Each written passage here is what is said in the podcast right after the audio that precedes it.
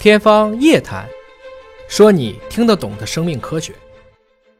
新冠病毒核酸检测到底有哪些方法？好核酸检测的方法有多少种呢？啊、我们其实到目前为止，药监局批准的核酸检测方法只有两种。嗯第一种是测序法，就像我们刚才看见那么多测序仪。测序仪，对，而测序仪的方法更准，当然它价格相对更贵一些，速度也更慢一些。今天在绝大部分的医院内，包括华大基因做的第一道的这个相关的一个筛查的检测，主要称为荧光定量 PCR 检测。简称就 PCR。对、嗯我们具体来看啊，新冠病毒是 RNA 病毒里基因组最大的，大概有三万个碱基，它是 RNA。那么什么是 RNA 呢？我把这个病毒拿出来，它里面一定有遗传物质，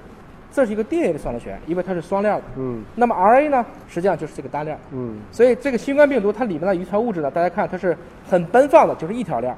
流感呐、什么的，艾滋啊，也都是这样的一些一些这个一条链儿一条链儿的 RNA 病毒。那它一条链不是想和谁结合特别容易吗？它的变异性就会比较强嗯啊哦。而乙肝病毒呢，其实就是一个双链的病毒。那我具体要检测，比如这条链的时候，我怎么做呢？我会专门设计一条跟它序列嗯可以互补的链儿。我们知道 DNA 上有一个碱基互补原理嗯，RNA 上也是这样子。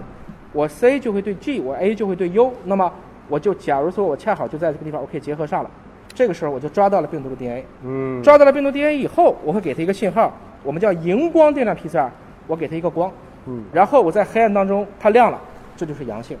这个就是哦目前所采用的这个临床诊疗指南里的卫健委的一个标准的确诊方法就是我捕鱼的那个钩子上有荧光，啊，放上灯了，对，放上灯哎，了，只要你我刮到它，嗯这灯就亮。对，啊，所以我们不是鱼在发光，是对我这钩子发光。钩子发光，但我钩子钩到了，我就亮了；钩子但没钩到呢，那不就没有了？钩子没勾到，可能有多个问题。嗯有可能是我一开始抓的时候那个咽拭子取样就不对。嗯我们现在的咽拭子取样，严格意义上讲，要在环状软骨以下，就是你的所谓的下呼吸道部分。嗯那很多人可能着急，甚至自取样没有取到位，这是一个问题。还有很多呢，其实试剂盒的质量不过关。嗯有些试剂盒我们也知道它的灵敏度很差，可能有些合格的厂家，这种病毒的 RNA 一毫升里面可能有个一两百个就能找出来。嗯有一些可能一两千个也找不出来，这就可能会造成即使有余我也没找到。还有一种可能呢，就是这个病人可能恰好他就没有发展到那个时期，嗯确实检测不出来，所以它是一个综合检测一个结果。我们简单的说，如果鱼钩亮了，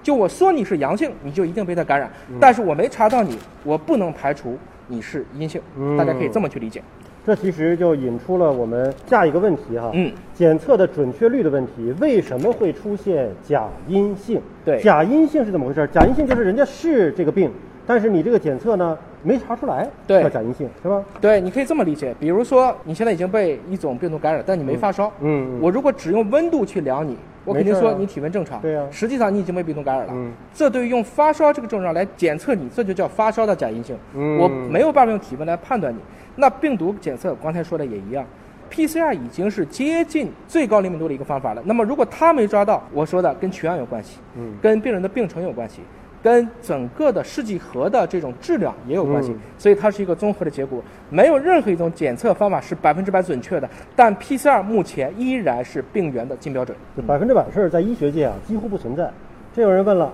气溶胶传播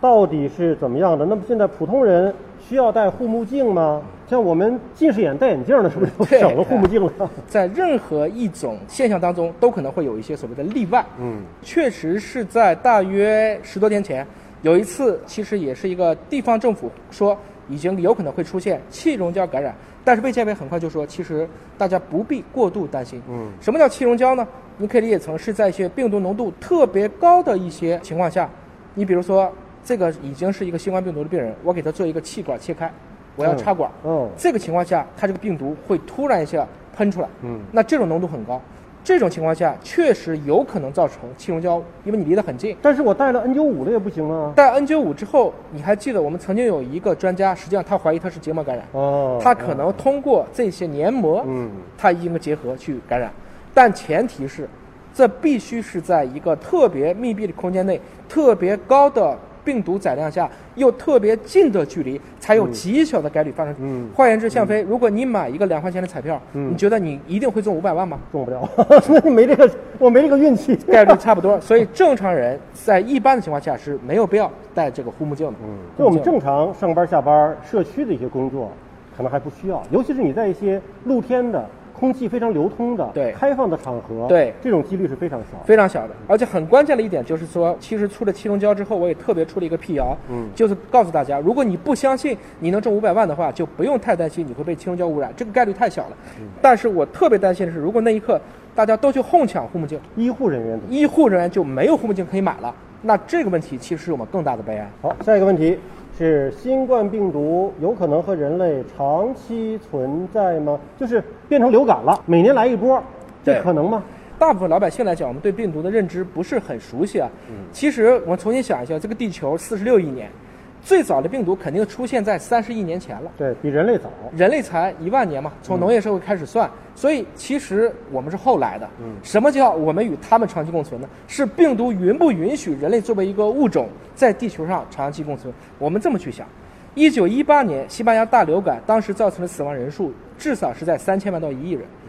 西班牙大流感当时推测还是 H 1 N 1这种亚型就一直在人类这一百多年了。虽然我们也有一部分不是那么好使的药，我们也有针对于流感的不同亚型的疫苗，但今天我们跟流感之间其实是达成了一种谈判上的和谐。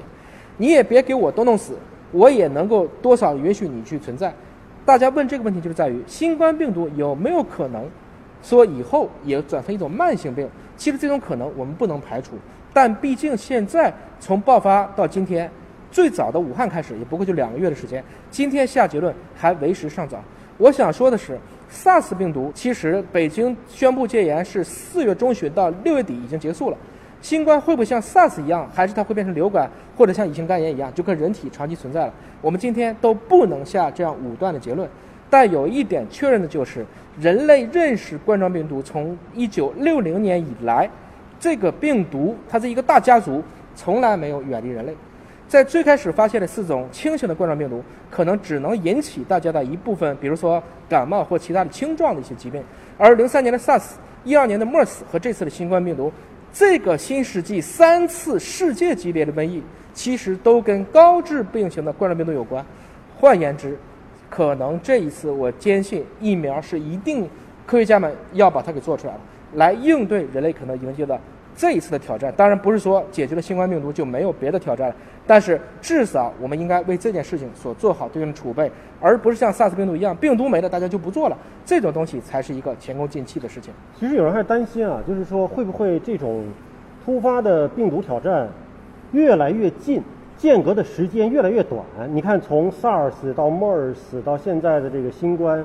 出现的频率似乎变得越来越高了。那会不会以后每两三年就来一次，两三年来一次？我想我们有几个角度去理解。首先，现在的交通太发达，嗯现在其实一个人只要在潜伏期内，潜伏期如果是一天的话，他可以到地球上任何一个角落。嗯换言之，我们以前是不可能有这么快速和高效率的一个传播距离的。第二个，我想今天的互联网这种传播方式，也使得更多的人比较有机会去接触到第一手的一个时间的情报。所以，我想这些都是一个双刃剑，不管是实质的传播还是信息的传播，它们都可能变成一种实实在在的对人类的威胁的一种方式。但另外一个角度来看，他们也是提醒人类要尊重自然，没事儿别吃野生动物。这就是我们看见了，其实正在立法，我们其实慢慢的，包括国家立法和各个地方立法，我们都应该去禁止这些野生，特别是哺乳动物的买卖和伤害。嗯，